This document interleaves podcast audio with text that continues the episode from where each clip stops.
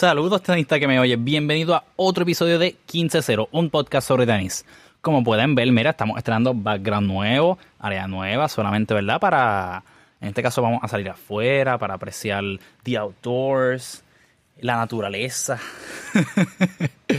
y nada, para, para mirar de lo poquito, mira, son las 6.51 para mirar un poquito de lo que nos queda del sunset. Ya no se pueden ver los colores bien chulos y todo eso, ¿verdad?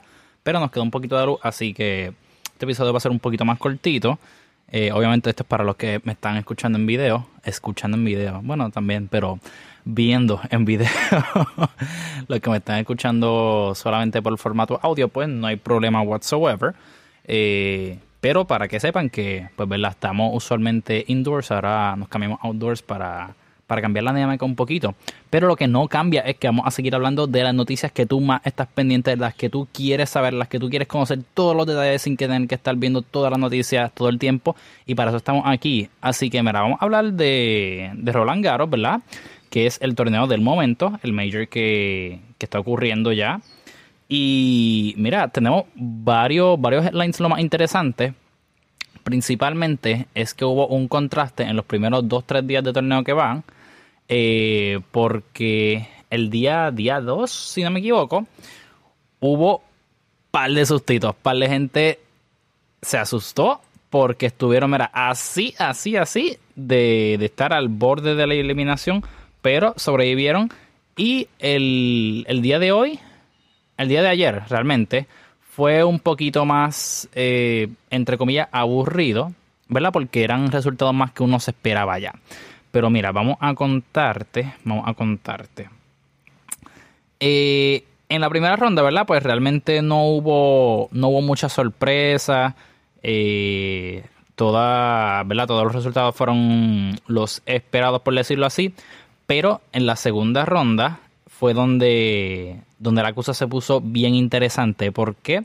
Porque hubo varios resultados que, aunque maybe sí eran esperados, el proceso, ¿verdad?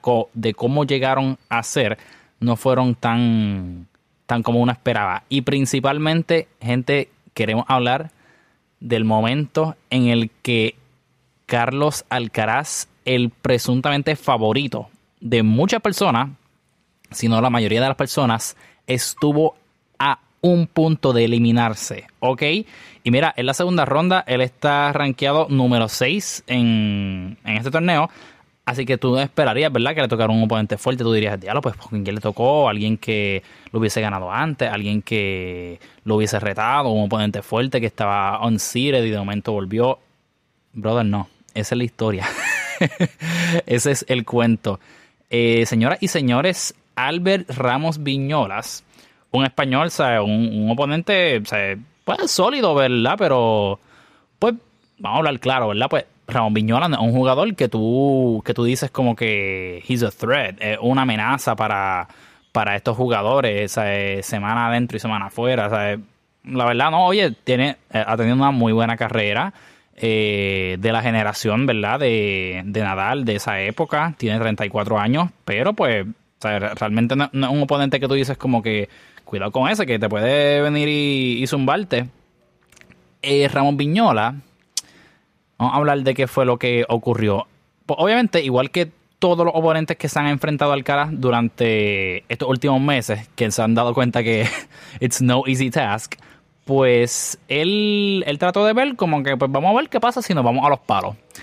Y esa posiblemente es la peor estrategia que puede tener contra el cara en estos momentos. Y él se dio cuenta, ¿verdad? Cuando perdió el primer set 6-1 contra él. Pero, pero, en el segundo set Ramón Viñolas le ganó en tiebreaker 9 a 7. Así que fue un set súper apretado, súper apretado, pero, pero resultó. ¿Qué es lo que comenzó a hacer? Alcaraz, por alguna razón, eh, Ramón Viñolas jugó un juego excelente, excelente, excelente. De que, mira, honestamente, vamos a hablar un poquito más adelante de esto, pero yo quería en un momento que ganara Ramón Viñolas porque iba a ser el upset del año, probablemente. O sea, no del torneo, del año, de lo que va del año. Porque, wow, o sea, primero era la consistencia. O sea, la clave de, este tipo y cómo se mantuvo ahí con Alcaraz y cómo estuvo a punto de ganarle, literalmente, era la consistencia. O sea, Carlitos le zumbaba con todo, igual que le ha zumbado a todo el mundo, pero Ramón Viñola no se cansaba, pasaban las horas y él seguía devolviendo bolas, le llegaba todo, estaba zumbándole con todo, no era simplemente ponerle en juego, o sea, le estaba tirando tiros buenos, lo estaba cruzando, lo estaba haciendo correr, y obviamente, ¿sabes? Carlitos corre como es, y todo el mundo lo sabe, pero lo estaba haciendo work for every ball. Así que esa estrategia le funcionó. Y en el segundo set lo ganó 7-5. Así que se le fue dos sets por encima versus uno adelante. Ron Viñola, Alcaraz ganó un tiebreak en el cuarto set, 6 a 2. Y mi hermano, cuando yo te digo, bueno, déjame decirte una cosa antes. En ese tercer set, Ron Viñola estuvo 5-4 con match point advantage.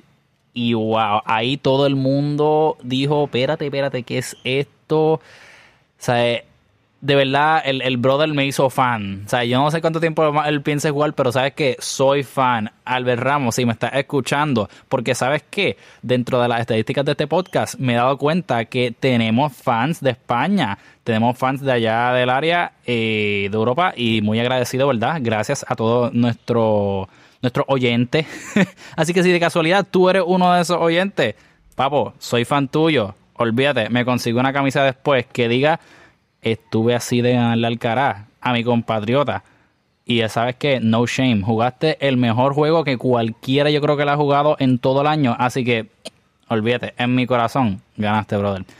Pero nada, la cosa es que lo tuvo 5-4 match points y, y Alcaraz lo salvó. Bueno, realmente, sí lo salvó, pero se le quedó un forehand de la malla a, a Ramón Viñolas que sabrá Dios que hubiese pasado si hubiesen si hubiese pasado de ese tiro y seguían jugando, o sea, iba a ser wow, wild, increíble. Pero la cosa es que ah, pequeño water break. Nada, pues se fueron a tiebreak y, y Alcaraz lo ganó 7 a 2 en el tiebreak.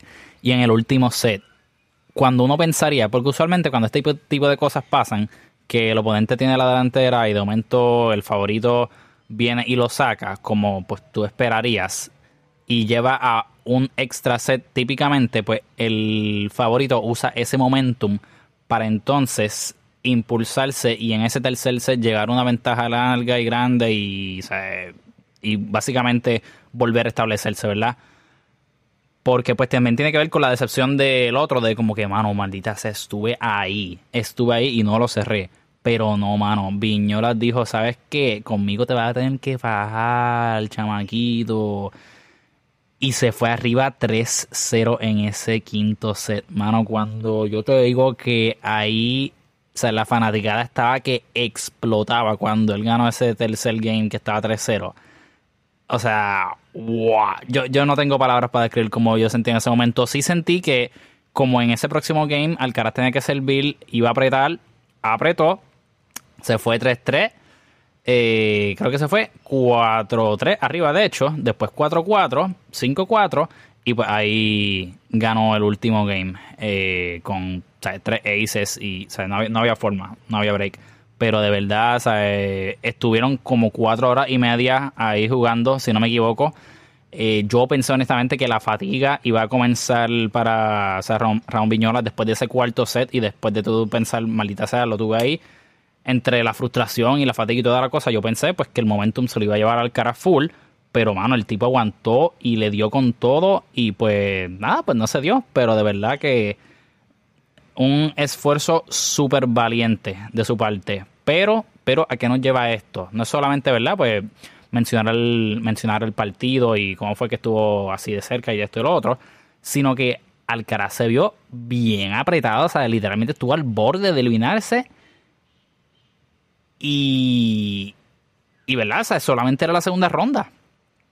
Así que, pues te a pensar como que, mm, espérate, espérate, espérate, que esto como que sí, pero no, que es la que hay, tuvo presión, pudo salvarlo. Eh, o sea, una de las cosas que se destacó mucho del por qué pues fue bueno que Alcaraz le pasara esto fue porque en los últimos meses que él ha estado dominando a todo el mundo, pues, precisamente de la manera que ha ganado es que ha dominado a todo el mundo. O sea, sí se ha visto en unos partidos cerrados, esto y lo otro, pero no, no estaba necesariamente maybe al borde de perder y que se viera durante casi todo el juego que él estaba jugando inferiormente, que fue lo que le pasó aquí. Y pues, ¿verdad? Al final del día lo que importa es la W o la R, no cuántos aces metiste, cuántos winners metiste, cuántos unforcer hiciste, porque los campeones se forman sabiendo cómo ganar cuando estás jugando mal. Porque cuando a ti te va bien, cuando a cualquiera le va bien, pues ganar fácil, ¿verdad? Pero los campeones se distinguen de los demás porque saben cómo ganar feo, how to win ugly, que es una, una de las maneras que se dice. Y, y pues yo pienso que esto fue un, match de esos. Pero, pero la pregunta es, ¿este desempeño de Alcaraz te da más confianza o te preocupa más el resto del camino que le viene? A mí, si tú me preguntas a mí, a Buru, a mí honestamente me preocupa un poquito. Ya no lo tengo necesariamente como súper automático a llegar a la final. Eh, no porque dude de que, ¿verdad? No pueda, porque de que puede, puede, obviamente, yo pienso. Pero me, me dio un poquito cause for concern pensar que con un jugador como Ramón Viñola, pues se, se encontró en esa situación no sé, eh, pienso que si se enfrenta, obviamente, esto es hipotético, pero de yo verlo enfrentar, enfrentarse a un Nadal y Djokovic en el próximo match, yo no creo que lo tendría como favorito ya. Porque las cosas que vimos de parte de él, o sea, estaba botando mucha bola con su backhand, eh, haciendo errores forzados que no lo habíamos visto a ver, no lo habíamos visto que estuviese cometiendo durante todo el run que tuvo. Y no, no sé, fue, fue un poquito preocupante. Oye, maybe una bobería, maybe no es nada, pero, pero nada, a mí me preocupó un poquito. Eh, la realidad es que, ¿verdad? Al, día de hoy, hoy fue el próximo match y ganó, o sea, mucho más fácilmente. Le ganó a Sebastián Corda, que yo pensaba que iba a ser un match mucho mejor después de la última actuación que vimos. Eh, o sea, mucho mejor en el término de que iba a ser un match apretado, ¿verdad? Que Corda iba a ser un reto más grande considerando también que Corda fue la última persona que le ganó al Caraz en arcilla eh, durante este año. Así que yo pensé que iba a ser más apretado, pero no. Eh, o sea, eh, lo ganó bastante fácil, 6-4, 6-4, 6-3 o 6-2, algo así. Eh, pero, pero sí, nada, veremos, veremos más adelante. El próximo oponente de Carlitos es Karen Kachanov, si no me equivoco. Y luego, entonces, eh, podría ser que maybe se enfrente o a un, un, Nadal o un Djokovic, creo que No estoy seguro. Tengo que chequear bien el bracket, pero o sea, su, su path por lo menos hasta cuarto o semi se ve relativamente cómodo, ¿verdad? Después de ese sustito que pasó. Y mira, en la entrevista, ¿sabes qué? Esto, esto lo hizo un montón de gente, mira. Obviamente, ¿verdad? ¿Sabes? Tú quieres mantenerte positivo, de que no, como que yo siempre confiaba en mí, yo siempre pensaba que lo podía hacer. Mira, brother, habla claro, se te cerró, cabrón. ¿Sabes por qué? Porque estuviste así de eliminarte. Todo el mundo lo sabía, la fanaticada lo sabía, los comentaristas lo sabían, tu coach, tu equipo lo sabía, nosotros lo sabíamos, tú lo sabías, no sabes embustero. ¿Qué de que estaba ahí confiado de que sí iba a ganar? Mire, dije diga, di, la verdad, di, mira, brother, está bien, ok. Yo, honestamente, ¿verdad? No jugué muy bien, esto y lo otro. Cuando me recuperé, entonces pensé que tenía break, que podía ganar, pero se te cerró. No se embustero. Nadie me va a convencer de que eso no pasó. Pero nada, eso fue todo el tema de Alcaraz, ¿verdad? Porque honestamente fue la historia más grande de estos últimos dos, tres días. Eh, pero nada, para más headlines de Roland Garo, tuvimos un juego bien chévere entre Zverev y Sebastián Baez en la segunda ronda también. Que, que mira, de verdad estuvo estuvo mucho más apretado de lo que cualquiera hubiese pensado. Sebastián Baez es el, el, chico argentino, ¿verdad? Que durante este año ha tenido muy buenos desempeños y, y viene subiendo, ¿verdad? Uno de estos prospectos lo llevó a cinco sets a Zverev. De hecho, eh, Sebastián Baez se lo estaba limpiando a Zverev en los primeros dos sets. Mira, 6-2, 6-4 se lo cogió. Y Zverev como que, o sea, tú no sabes dónde estaba, estilo otro. Zverev dentro de todo, ¿verdad? Pues ha tenido un poquito de struggle durante, durante este año, pero en Clay había jugado unos cuantos partidos chéveres y, ¿verdad? Pues realmente tú comparas a Zverev y a Sebastián Baez y pues si tuvieras que escoger, uno pensaría, ¿verdad? Eh, eh, por default casi, que es el gran favorito. Pero le, lo retó y ya en el tercer Zverev eh, le ganó 6-1, en el cuarto 6-2, pero en el quinto fue 7-5. Y pues la verdad es que, ¿cómo te explico? A yo pienso que a veces Zverev se complica más de lo necesario. No es porque diga, ay, me aburrí, déjame hacerlo más largo. Obviamente nadie quiere eso. Pero, pero eso es una de las razones, yo pienso, que por la cual Zverev no ha tenido más éxito eh, durante este año, en los cinco meses, prácticamente seis meses que van, ¿verdad? Porque si lo comparas con el año pasado, donde tuvo un año excelente en términos tenísticos, ganó cinco títulos o seis, si no me equivoco, creo que fueron cinco, eh, y la Olimpiada, pues la verdad es que no, no, ha tenido el mismo nivel de rendimiento. Eh, o sea, no, está necesariamente cerrando o apretando en los momentos que tiene que hacer como él lo puede hacer, por las razones que sean, pero es algo a, a, ¿verdad? a mantener a mantenerle el ojo, echar mientras esté jugando sus partidos, y por eso es una de las razones que honestamente no lo veo llegando muy, muy lejos en este torneo. ¿verdad? Tiene la ventaja de ser el, número 3, eh, por supuesto, en los rankings pero y, eso le va a brindar oponentes inferiores en papel, ¿verdad? Para, para su desempeño y para de contrincantes, ¿verdad? Pero no sé, no, no me inspira mucho, especialmente pues en, en, un, un torneo como este, que, que es tan importante y pues pensaría, ¿verdad? Que tiene más urgencia, no sé, pero pues nada, ganó este, pero a thing to keep an eye on. No, mi, confianza en Zverev no está al 100, honestamente. No lo tengo llegando a la semi, por ejemplo. No, no creo que haga algo así. Tengo otros jugadores que pienso que fácilmente pueden eh, mejorar y tener mejor rendimiento. Pero nada, ¿qué otros partidos chéveres tuvimos? Ah, mira, papo, Diego, el Peque, el Nene. Aquí somos fan de Diego Schwartzman hasta la muerte. Déjame decirte una cosa yo estuve bien asustado porque yo pensé que se iba a eliminar porque, mira, de verdad los españoles han tenido un, o sea, un torneo buenísimo aquí. Pero Jaume Munar le ganó los primeros dos sets, 6-2, 7-6, y yo dije, diablo, mano, ¿cómo va a ser que Diego se me elimine? Dieguito, el, el especialista de Clay Court y en Roland Garros no, no puede pasarme esto. Y en la segunda ronda, y sabes qué, mira, lo cogió, mira, 6-2, 6-2, 6-2. Esos últimos tres sets, el comeback del día. Excelente, de verdad que buenísimo. Así que eso fue un muy buen good news que tuvimos. Deja ver qué otros jueguitos estuvieron ahí. Los demás fueron bastante regulares. Dimitrov ganó. Ah, mira, pues déjame, vamos a hablar de Nadal. ¿Verdad? Porque Nadal era un huge question mark. Todo el mundo quería saber cómo iba a ser Nadal, si le iba a ir bien, si el pie se le iba a activar, si estaba lastimado, si no estaba lastimado. Pues mira, hasta el momento, incluyendo el partido de hoy, eh, Nadal ha tenido partidos aburridos, honestamente.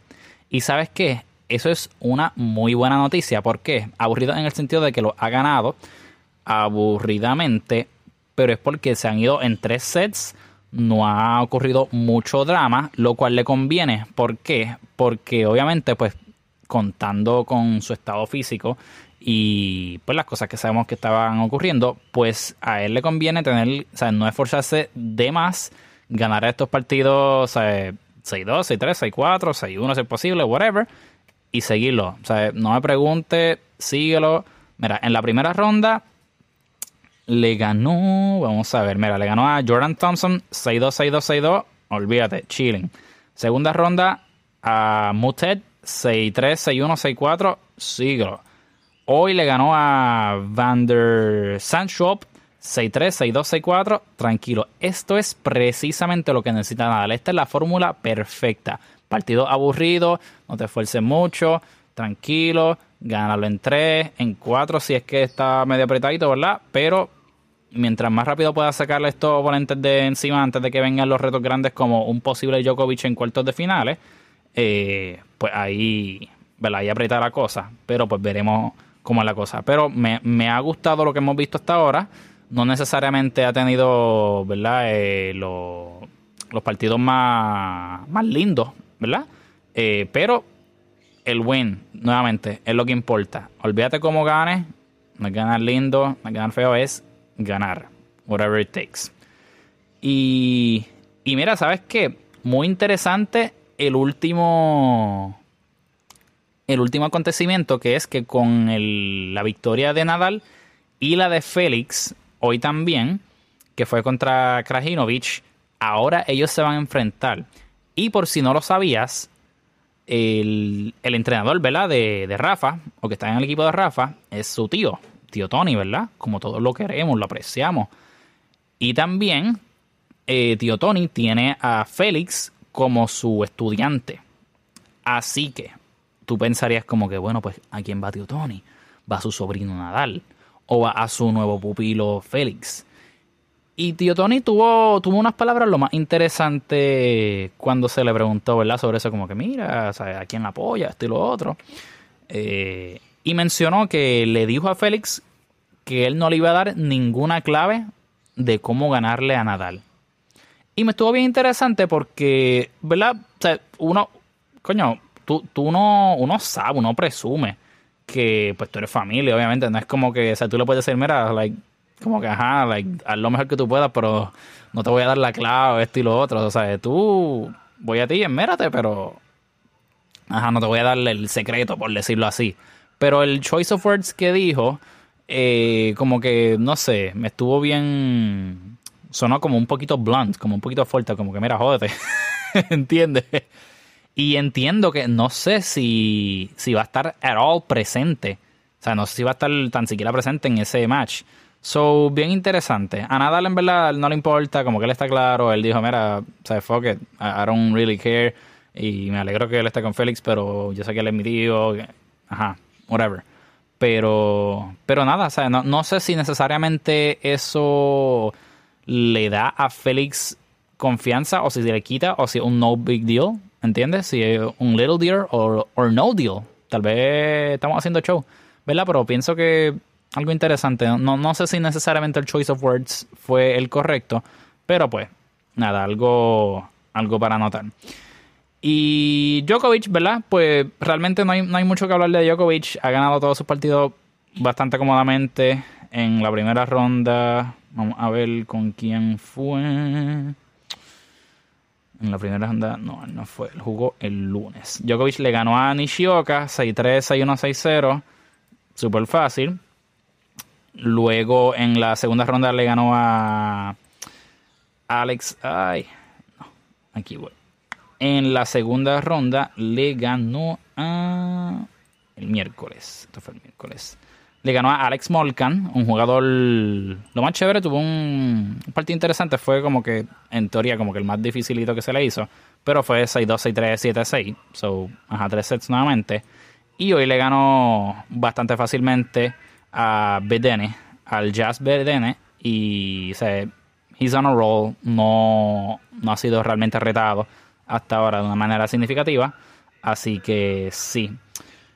Y... ¿Por qué está pasando una guaguita por aquí de esas de las que venden dulce? ¿La escuchan? Guayaba, piña, parcha. Estas son las consecuencias de, de grabar afuera cuando estás haciendo estas cositas. Pero no esperaría que estuvieran pasando esta hora por aquí. Mira, mira, aquí, mira. Ahora mismo están pasando por el frente de mi casa.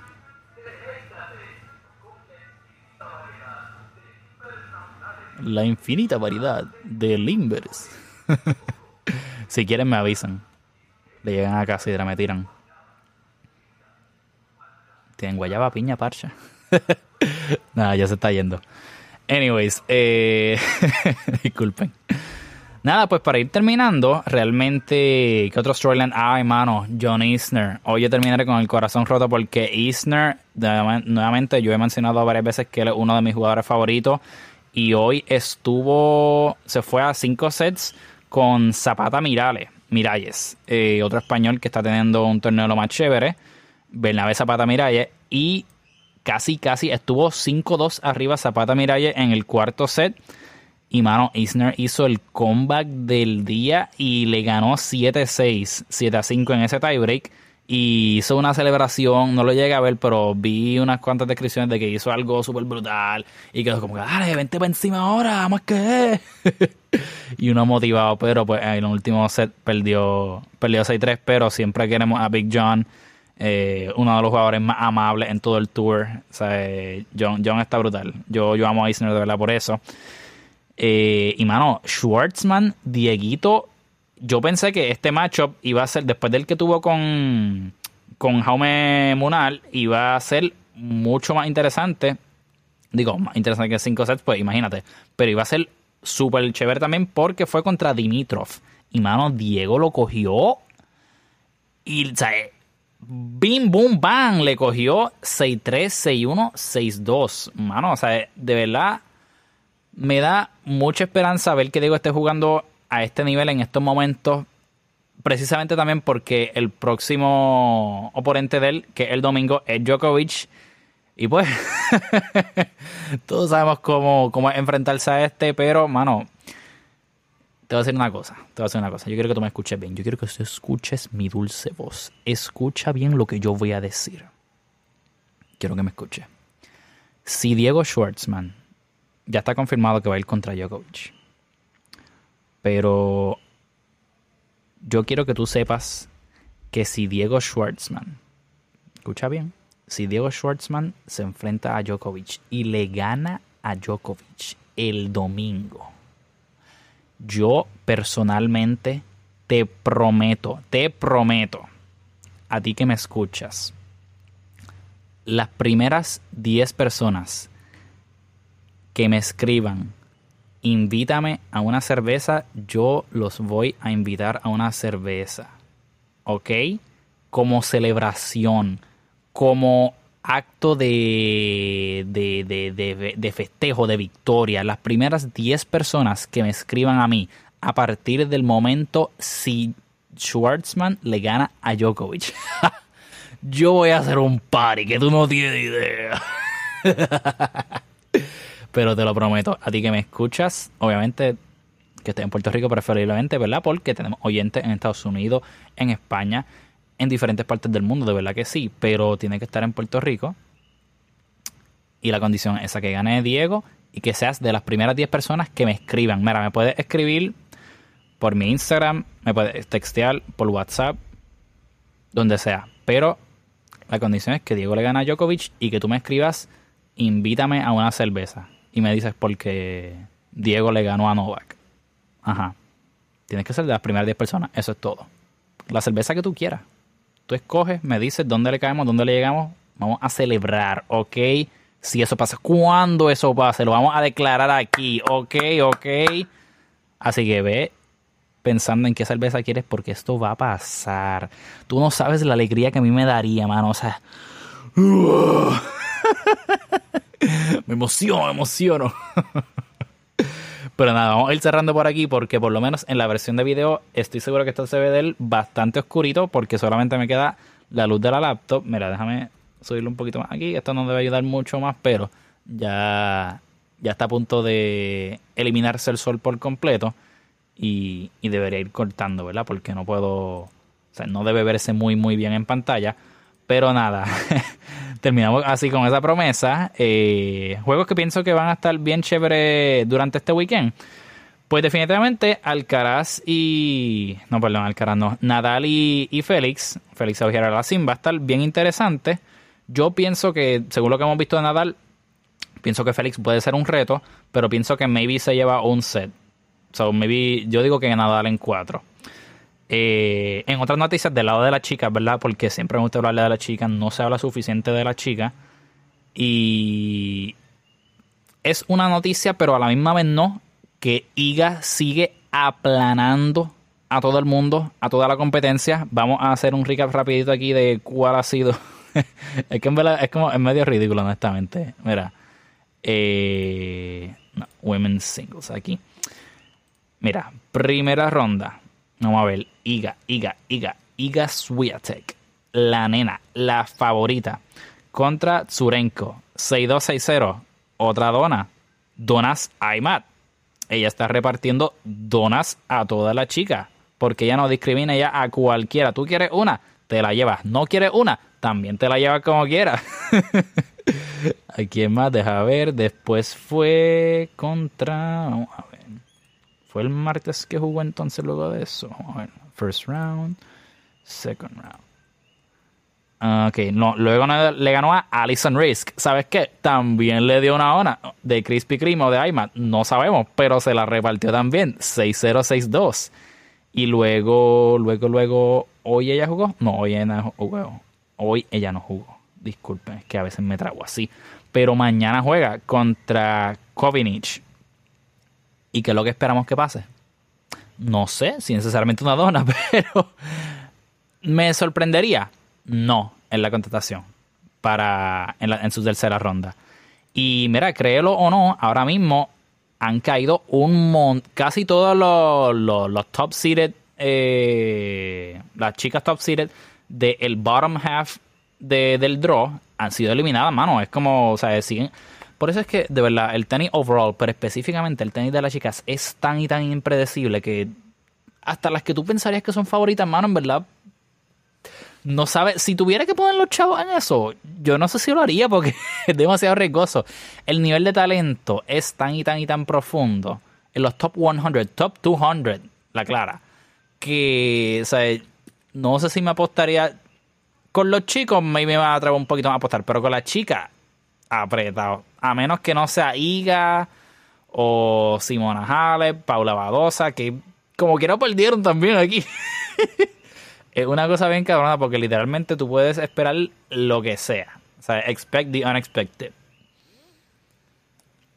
Pero lo que les iba a decir es que la única otra que veo que tiene posiblemente un poquito más de break eh, es Coco Goff, la, la, sensación americana que vimos hace uno o dos años tener un, sea, su breakthrough en Wimbledon que llegó hasta la cuarta ronda, si no me equivoco, o cuartos de finales, creo que fue el cuarta ronda pero que ajá, a los 16 años estaba, sea, eh, explotó ahí de momento y, tenía mucho, muy buenos resultados luego en otros torneos, ¿verdad?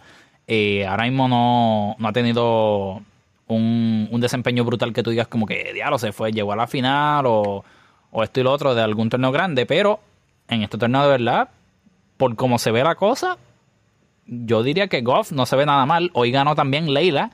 Leila Fernández ganó hoy en su tercera ronda. Así que o sea, ya está, ya va para la cuarta y se va a enfrentar en la cuarta a Anisimova. Así que eso va a estar bien interesante. Leila Fernández contra Anisimova y Elise o sí, Elise Mertens contra Goff. Así que va a estar bien, eso va a estar bien chévere. Honestamente, ¿verdad? Yo pienso que cualquiera podría ganar, según lo que hemos visto, pero es algo para, para keep in mind. Así que nada, eso ha sido por lo menos el resumen de lo que es eh, la acción de Roland Garros eh, durante las primeras tres rondas del lado de los chicos y las chicas. Vamos a, vamos a ver unas cuantas, unos cuantos juegos interesantes. Yo, yo pienso que sí, durante este fin de semana. Y, y vamos a mantenerlo al día. Probablemente si hoy, hoy es viernes, así que maybe volvamos a actualizarlo con el lunes o martes con la acción que haya ocurrido, dependiendo de lo que hagamos, ¿verdad? Pero pues esperamos mucha acción, esperamos mucho drama, nos gusta el drama, no nos gustan los partidos aburridos, no queremos juegos de tres sets, a menos que nos convenga, ¿verdad? Que seamos fans aquí. queremos que Diego le gane a Novak en tres sets, decláralo, eso va a pasar. pero, pero nada, muchas gracias nuevamente por, por escucharnos, por vernos, por compartir con nosotros estos 34 minutos y 30 segundos que llevamos.